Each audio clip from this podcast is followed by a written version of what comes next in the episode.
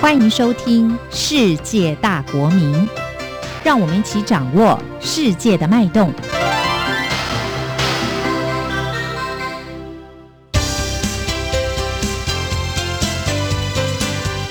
公民新世界。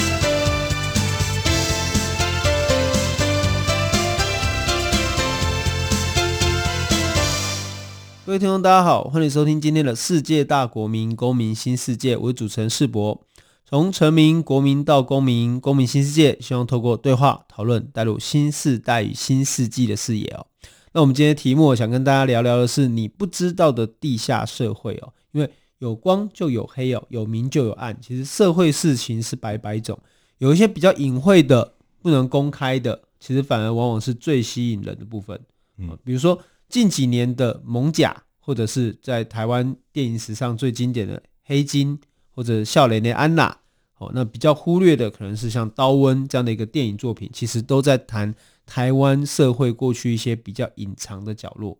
或者说在我们这个年代的年轻人，可能三十几岁左右，你不可能忽视的是香港的古惑仔，等等，其实都是这个社会上哈在发展运作过程中有一片，应该是可以说很大片。存在，但是你又不好意思开口的东西。这一集节目，我们邀请的时候是世界柔软数位影像文化总监张成瑜，他来再一次跟我们聊聊他未来想要做的计划，以及谈谈我们所不知道的地下社会。我们先请成瑜跟大家打个招呼。好，大家好，我是张成瑜。哦，陈瑜哦，我们今天想要聊这个主题，其实有一点点尴尬哦，因为它好像有一点点吸引人哦，或者是每一个。年轻人都有血气方刚哦，曾有斗狠的时候，但是好像又这个有一点点违法，有一点点这个乱纪哦，有一点点好像不应该来谈谈这一件事情。嗯，所以这个我们想跟你跟你谈谈，就是说，诶，作为一个影像工作者，为什么你会对这个地下社会的这个主题产生兴趣？而这个地下社会又究竟是什么？呃，我自己的话是因为我自己喜欢推呃一些社会议题或台湾史的东西去去进行呃选题或是改作。对，那我一直在思考说，呃，有哪一种台湾史跟商业片型的结合是比较易于去传播的？那我自己去思考，所有的商业片的片型里面，我自己最喜欢的当然就是黑帮片、暴力片这种。那它也许能够去呈现。台湾的地下的这种这种金融或是这种脉络，那也许它，但因为它当然也是另一种的台湾史。那也许我可以先从这样的方式跟大家，让年轻人先回头来看台湾自己的社会的状态是什么样，然后之后才能够去带入一个一些更深的故事。当时候想呈现的是一种生猛的台湾史，是是是是是不被看见的，是哦又不被承认、不被看见，可明明就在那里。对哦，那可能更多这个丰富的人情百态。是是，其实这个成语讲的这个东西，我有一些经验可以跟大家分享。因为我之前在节目开始之前，我也跟成语聊过，就是说这个严格说起来，我也应该是蛮乖的啦，哈，就是一路就是念书嘛，但是。其实我有一次跟这个所谓的这个地下社会很接近的一个经验哦，其实是我去南投鱼池哦访问一位老先生，我跟我的两位伙伴哦一起去。那其实去的时候一开始我们完全没有这个想法哦，因为其实是一位政治犯哦，年纪蛮大的政治犯介绍我们去访问他哦，他一直告诉我说想要了解绿岛哦，想要了解火烧岛哦，想要了解那时候这个政治犯关押的状况，哦，一定要去问这个。哦，刘先生这样子，哦，所以我们就从台北，哦，用电话这样子来来回回跟他沟通了很多次，拟定了一个初步的访纲，哦，然后才因为鱼池对于学生是有点远的距离，嗯，然后我们才开车到了鱼池去访问他这样子，哦，那访问那一次的经验很有趣，因为我们访问了一个小时左右，就发现不太对劲，这个人不是政治犯啊，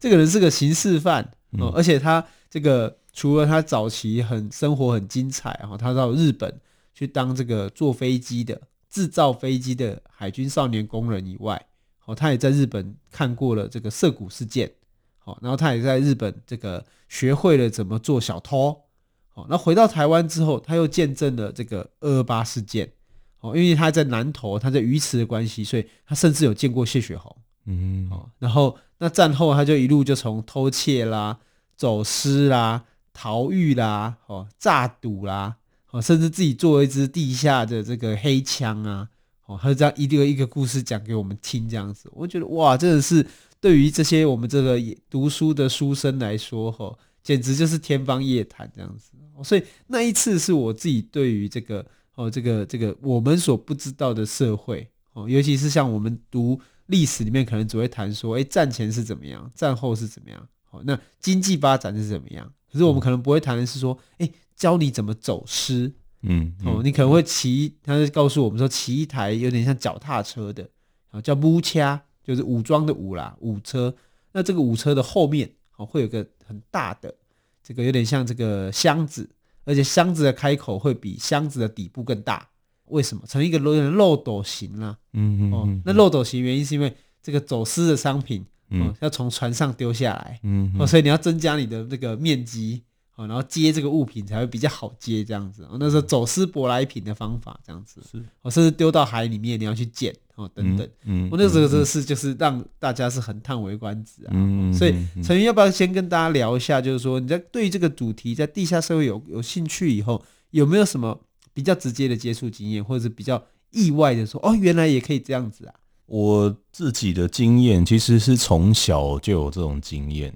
对。那我我我其实觉得是主流的娱乐比较少去谈大众文化，比较少去谈这样的东西。然后大家习呃嗯，往往就会习惯去看中央，看都市文化是什么，而而去忘了去或是去关注这一块。因为我我自己的成长经验是嘉义嘛，但我相信这不是只属于嘉义的文化，这应该是台湾各个地方。都有这样的文化。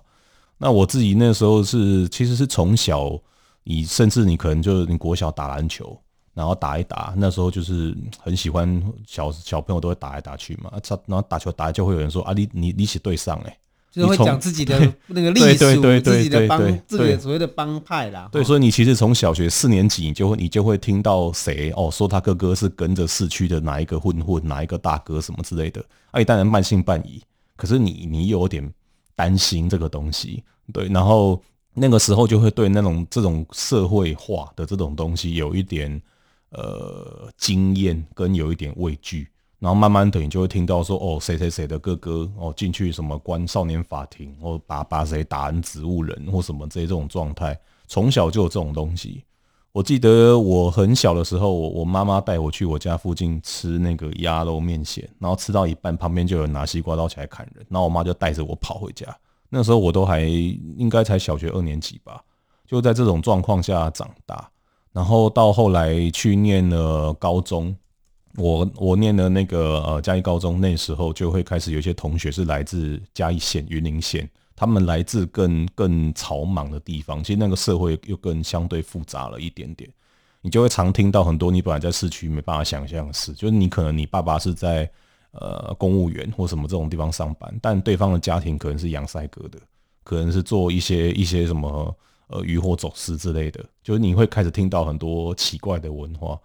我印象当中，我以前班上有个同学，他从北港来念高中，然后因为他在那边比较会念书，所以他考上第一志愿。那他天天搭公车就会被人家踢他书包、霸凌他，就按要要不 key 要搞他车安诺，就每人被欺负，所以他就是会在他的书包放一把菜菜刀，然后以防真的出事的时候，他可以保护他自己。然后他开始就会接触到一些药头来保护他，寻求一些安全感。所以我记得在高二的时候，他就因为架设色情网站被捕，对，然后后来他我忘记是付出什么代价才回到学校来，然后我们大家都叫他站长。然后他那时候就会提供班上很多人一些一些那个 A 片啊或什么之类这种东西，然后来取得一种大家对他的好感，这样就很特殊。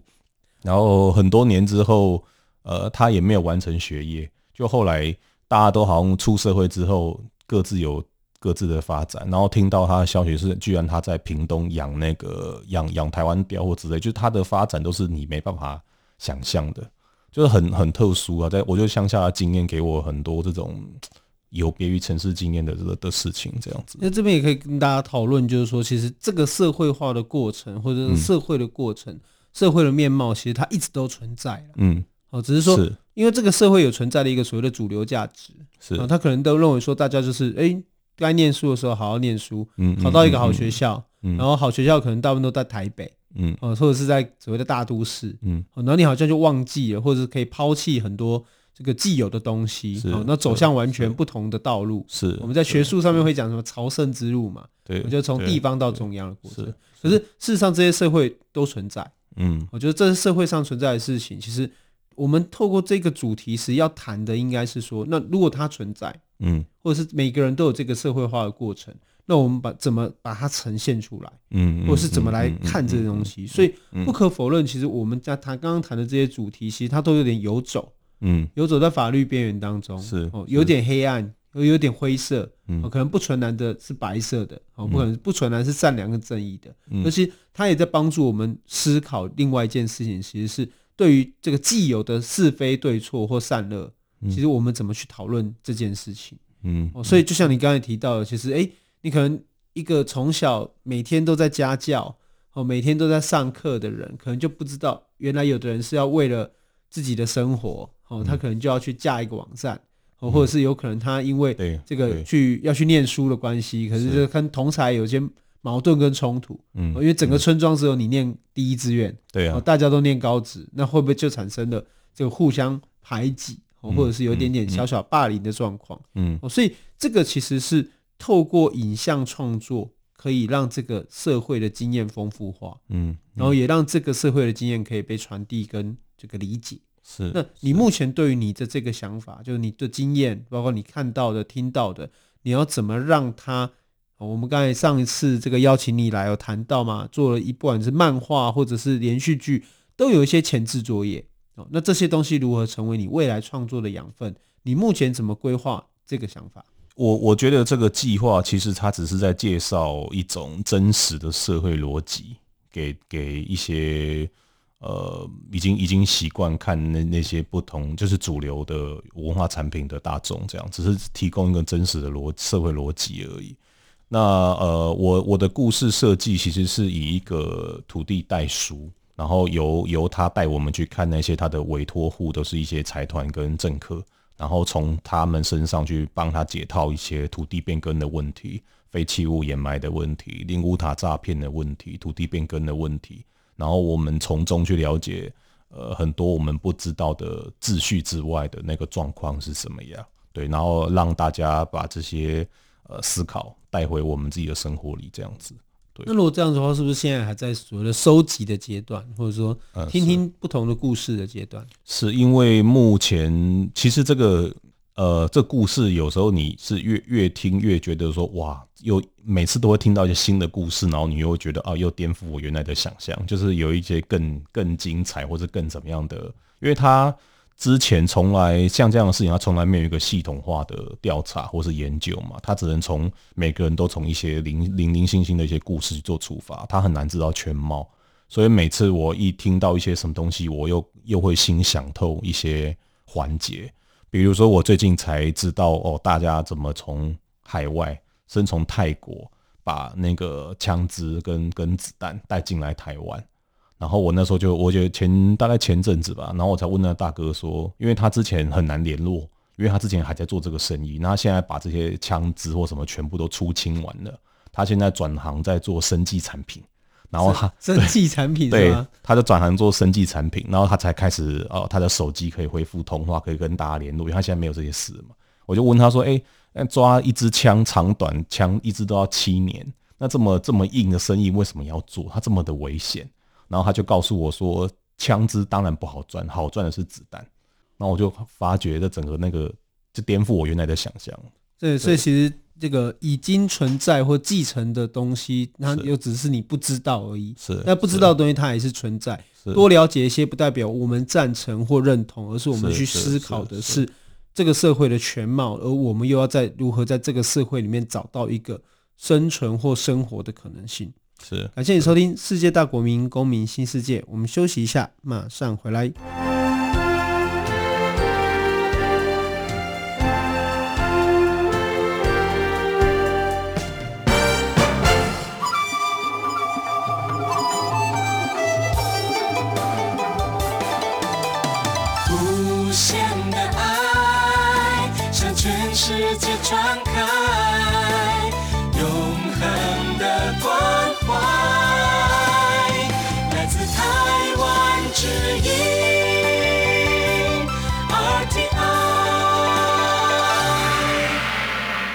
各位听众，大家好，欢迎你回来《世界大国民公民新世界》。我们这一集邀请的是张成瑜来跟我们聊聊他的创作跟他的体验哦，然后谈谈我们所不知道的地下社会。我刚刚我们聊天聊了一下哈，就是有点惊悚啦。这个其实我愿意跟大家分享很有趣的事，就我们上次提到，就是去鱼池访问嘛。本来以为是要做一个这个很正经严肃的这个政治犯案件的政治犯的一个生命访纲。后来发现，其实他不是政治犯啊，他是刑事犯哦，而且他还就是一再的逃狱哦，诈赌哦，就像刚刚讲的，他也是在那个透过诈赌来骗子弹哦，因为做了一支黑枪，可是没有子弹哦，所以只好用诈赌的方式，然后来想办法弄到一些子弹哦。那我还记得很很好很好笑也很有趣，就是因为我们去鱼池住两天，然后他就帮我们安排一个民宿。所以，我跟我学弟，我们三个人就去住一间民宿，这样子，准备要睡觉，因为我们需要透过一个晚上的时间，把访纲整个全全部做重整，因为要从一个一直讨论政治案件的访纲，和转移成一个访问地下社会的访纲，所以要整个大翻修这样子。才准备到一半的时候，我们的门就被打开了，嗯，然后民宿老板拿着一把刀，就问我们说，为什么我们会在这里？然后我就跟他讲说，我们已经付钱了。嗯，因为喝酒醉，嗯，就是民宿老板也很强这样子，嗯、就是他自己喝酒醉，然后、忘记他今天有客人这样子，嗯，而且他的做法也不是敲敲门，也不是干嘛，他是拿一把刀问我们说，哎、欸，为什么在这边？因为他想说，为什么三个年轻人在他的民宿里面？这样子，嗯嗯，所以这个整个访问的过程就是很荒谬，嗯，哦，可是也很生猛这样子，第一次被人家拿刀的对着这样子，嗯嗯，哦，所以其实这里面也涉及到，就是说，当你想要。拍摄或当你想要谈这个地下社会的时候，你会需要非常多的材料。嗯，我们上次也谈到妖怪人间嘛，对不对？而且最近听你在脸书上面写，就有发生一个蛮有趣的故事，要不要跟大家谈一下？哦，那是呃，去去采访一个一个算道上的兄弟，然后跟他采访的过程当中，他问我说，我大概做了哪些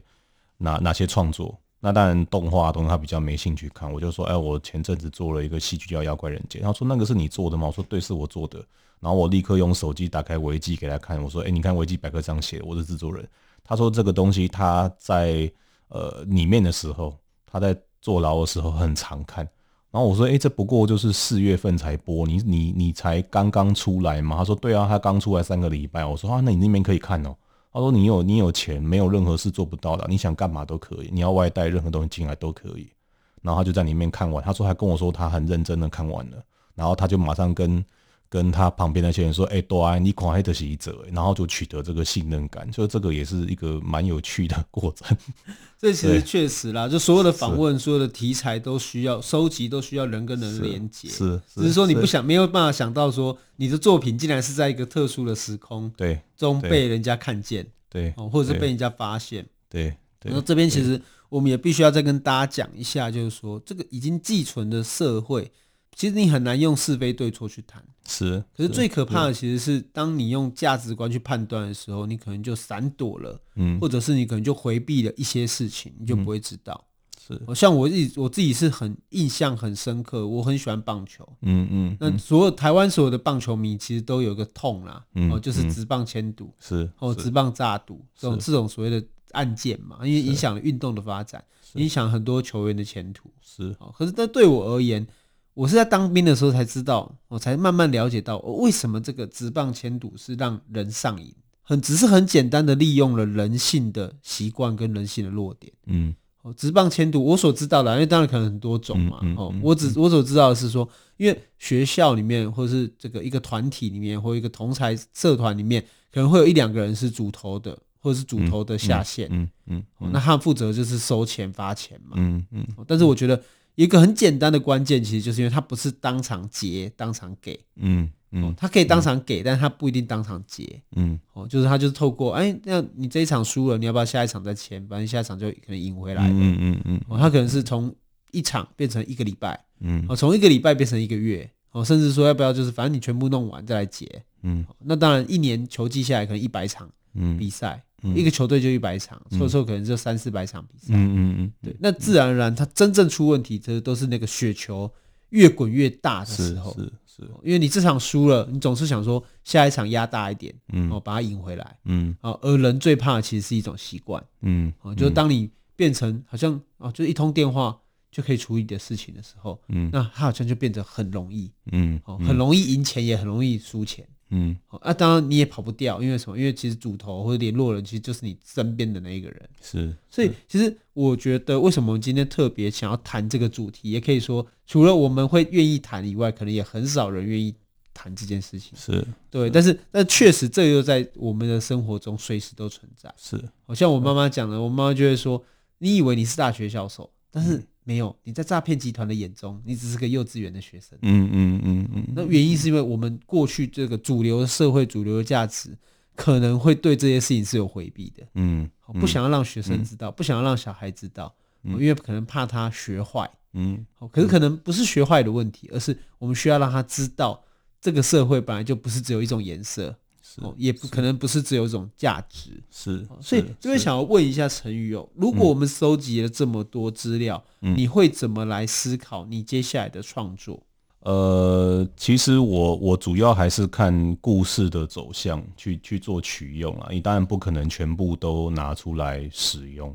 那有的也可能那个资料是需要保护当事人。所以我在思考说，除了戏剧之外，还可以用什么方式，包括做网络频道，或者说什么方式，继续去把这样的材料做延伸。那我同时现在其实也在做各个城市的，呃，刚开始在做各个城市的地方派系的研究，希望这个东西以后是一个系统性的资料可以留留存下来，这样子。对，其实这个也是有一个，应该说我们不能说是野史啦，是，哦，应该说只是它是比较。呃，过去比较隐晦或不能被讨论的东西是哦，但其实它相对来讲，因为数位平台的扩张，其实让很多细微的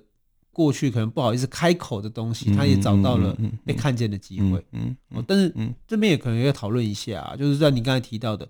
介绍跟隐藏哦，这个资料的这个保密或者是资料的保护。上面其实是有很多美稿要注意的啦。对，对，那你目前对这都有什么想法吗？其实主要我呃的故事通常还是会拍出来的，还是会以一些可能已经破获的，或是说前几年的，或者说有一些年代，甚至说我去改编它，去符合剧情需求，而不是说我直接像报道一样把它如实的呈现它怎么怎么犯罪，然后交付给谁。对，那那个那个就是一个有点去避嫌的一个方式，这样子，那也比较符合剧情需求，这样子。那你在做这样的制作的时候，你有跟电视台啊，或者说跟平台有聊过说，说这样的题材对于目前的台湾社会普遍大众上是能够接受的吗？其实，呃，跟平台谈的时候，我是用社群。用网络上大家讨论的话题跟社群去跟他们沟通，说年轻人其实有多想看跟多想去支持这样的内容，只是没有平台，而且没有制作内容的人敢去回应这样的事情。我就那时候就跟他们举简单举例，像那个网红那个嘉义小商人嘛，他每次 po 文每每每则都一定破万。然后都在讲一些很 detail 是谁谁的儿子贩毒，然后然后谁怎么样这样子。其实前面就一定要有个人物介绍，对啊，人物关系表，对啊，对，告诉你每个人的是谁这样子。所以其实大家现在是很想看这样的东西的。所以这个也是让大家看到，就是说，当我们的空间越大，选择越多的时候，其实不同的题材都可能找到它的这个存在的哦生存空间。是，但是换个角度来讲，其实也是一个关键，就是说。所有的艺术创作，它不是为了题材而已。嗯嗯嗯，它应该不只是一个猎奇，是就不只是一个，就是就是说，好像让人哦，原来是这样啊，哦，我原来不知道这件事。然后呢，嗯，其实关键其实还是在于这个作品背后可以呈现出什么样的东西。是是，比如说，我们不可否认的，我们刚刚在片子的一开始面提到了好几部跟台湾有关的黑帮作品。嗯，当然可能近。这个有人有的人可能就会觉得说，这个、嗯嗯、这个很粉红色的艋舺啦，嗯嗯、哦，因为艋舺其实以我们这个台湾的电影的发展哦，尤其是黑帮电影或黑金电影里面来看，它其实比较软性一点点。嗯嗯哦、那比较深刻刻画的所谓的地方派系关系，或者所谓的跟这个政治跟所谓的黑道等等的结盟，可能跟黑金，嗯，哦，这个台很多台词都蛮经典的，嗯，嗯哦，或者是描述的是。少年年轻人，哦，这三十年前的年轻人，在整个社会转型下遇到的一个困境，哦，那可能笑脸的安娜，那就是非常的这个，我们可以说这是经典中的经典呐，嗯，哦，到现在重新看那个影像跟声音，其实都是。是。那他的问题其实不在于呈现这个社会的黑暗面，用猎奇的方式，而是他在展现的是。人在不同的时代跟环境下的选择，嗯嗯，所以嗯嗯，如果我们常常在看电影的人，怎么可能会没有看过《教父》？嗯，哦，怎么可能会没有看过我们？诶，我有部《四海兄弟》，嗯，哦，他们在描述不同的这个国籍的人，意大利人或犹太人，嗯哦，在美国这个新大陆里面想办法生存下来或活下来的努力，是跟这个打拼，是哦，这个那这个过程其实。就能够让大家去思考的，已经不是黑帮的问题嗯，已经不是地下社会的问题了，是，而是每一个人在不同的处境下要做的选择是什么，是，取舍是什么，是，是。啊，这个其实反而是张力的来源嘛，对，因为如果说每个人就是很顺利啊，就是天从小到大都读书，然后这个第一志愿，然后大学毕业就有一个很很简单的工作。哦，不是说简单，而是说很平稳的工作的话，嗯，那其实它的那个张力是不会出来的，嗯嗯嗯，嗯，因为下一秒就要发生什么事情，好，这个在这个黑帮电影里面，或者是在这个所谓地下社会里面，这个张力才能够让我们去思考说人所面对的处境是什么，嗯，所以其实这里面也必须让大家理解到说，其实这不只是一种猎奇，而是说当这些事情实际存在的时候。那我们又可以在这些故事里面得到什么对于自己的启示？嗯嗯，我相信这个是你在拍这部电影里面去思考的，是啊，这连应该说电视剧或未来的创作是会觉得思考的东西。是是。那陈瑜接下来有什么对于这个东西的想法呢？就是目前要拍的，或者可能接下来多久以后会有一定的呃作品可以被大家看见？嗯嗯嗯嗯嗯。我觉得像这样的戏剧，其实它提供的是一种呃另一种社会规则的思考。对，我觉得它它是在呃介绍另外一种我们我们其实都也都耳熟能详，小时候都知道，只是我们长大的时候，我们开始不去谈这些事情的一个秩序而已。比如说我我因为我个人觉得它是一个社会的法律或是规则无法照顾到或是无法去规训到的一个区块的的的文化而已。对。比如说我，我们我们可能就是呃，我们可能都觉得说，哦，盗采杀死的人，他在地方上一定都是哦，他是为恶社会的人，他一定是坏人。可是呢，盗采杀死的人往往在地方上是受欢迎的人。